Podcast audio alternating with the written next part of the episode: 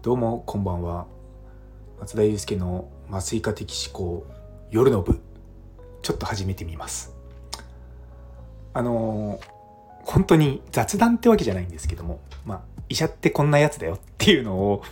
共有しようかなと思ってあの以前このスタイフ仲間のラグビー先生がスタイフのネタ帳っていうところに解剖実習ってこんなだよっていうのをを言っててその時に僕はツイッターで「いや私の時代は素手で解剖やってました」っていうのを話したらラグビー先生から「是非そのことをお話ししてください」って言われたので ちょっと共有しようかなと思います。あの医者になるのに必ずやらなきゃいけない解剖実習っていうのがあるんですよ。で解剖っていうのはあの亡くなった方の中でその自分の、まあ、体をまあ、医学教育のために検体っていう形であのご寄付いただいた方を解剖させていただくんですね。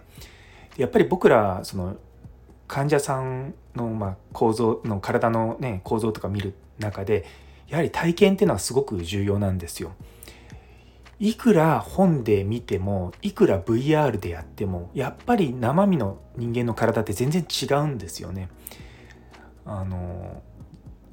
基本的な構造って人間ほとんど似通ってるんですけどやっぱりそこと違うものがあったりとかするのっていうのは本当にこう解剖実習で学ぶしか今のところないんですね。まあ、もちろん今後 VR とか本当にこう、ね、発展していけばそういったところが解決できるのかもしれないんですけれども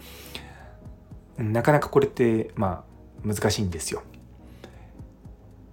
で最初のその僕の時代はその解剖が素手だったっていうのがもう20年ちょっと前25年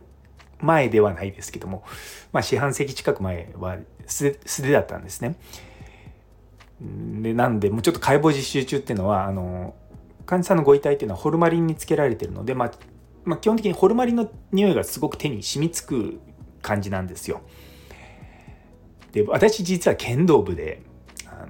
そのホルマリンのだか結局その実習は素手でやりその後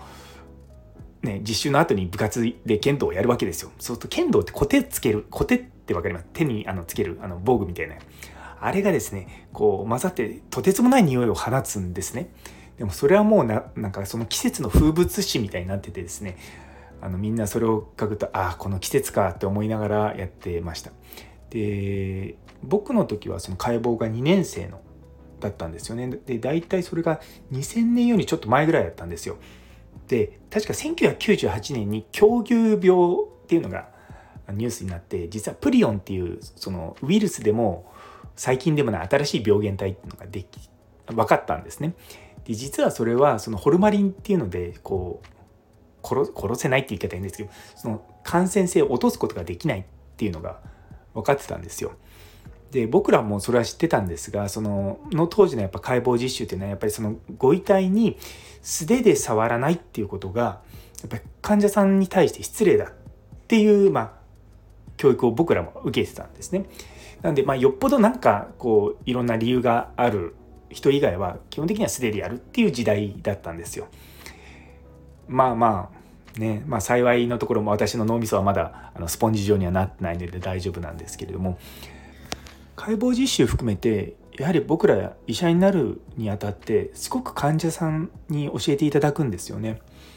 でそれはもちろんその解剖実習も含めてそうなんですよ。でやはりそこが多分その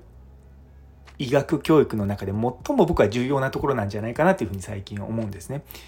その患者さんはもちろん僕ら治療したりとか、まあ、私は麻酔なので麻酔をかけるんですけどもそこからこう得るものっていうのは何かってことをちゃんと考えながらやっぱり普段の診療もやってるんですね。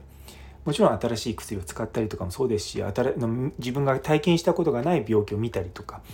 でもやはりそういったものを経験として蓄積していってさらにその次の診療を良くしていくっていうもうことをずっとずっと繰り返してやっているんですよ。でこれは私もその日本でやってるだけじゃなくてカナダでいた時もやっぱりそれは同じことを向こうでもやってたんですよね。やはりそういったのが多分医者のこの根本にある精神なんじゃないかなというふうに思うんですよ。ね、もちろんそのねネットとか見てるといろんなお医者さんいるなとは思うんですけどもうん、やっぱりその患者さんからのフィードバックっていうのが一番僕らがこう大変でもあの乗り切れたりとか、ね、結構当直とかで寝れなくてでも翌日も仕事とかそういうのがある中でやっぱり乗り切ったりとかやっていけるっていうのはやっぱ患者さんがいるからなんだと思うんですよね。っていうのを、うん、その解剖を振り返りながらちょっと思いましたね。うん、まあそれでもねあの素手で解剖はしない方がいいと思います。というところです。ではあの今日という一日が皆様にとって素敵な一日になりますように実は今日はあの1年間うちで研修してくれた先生の送別会ですなので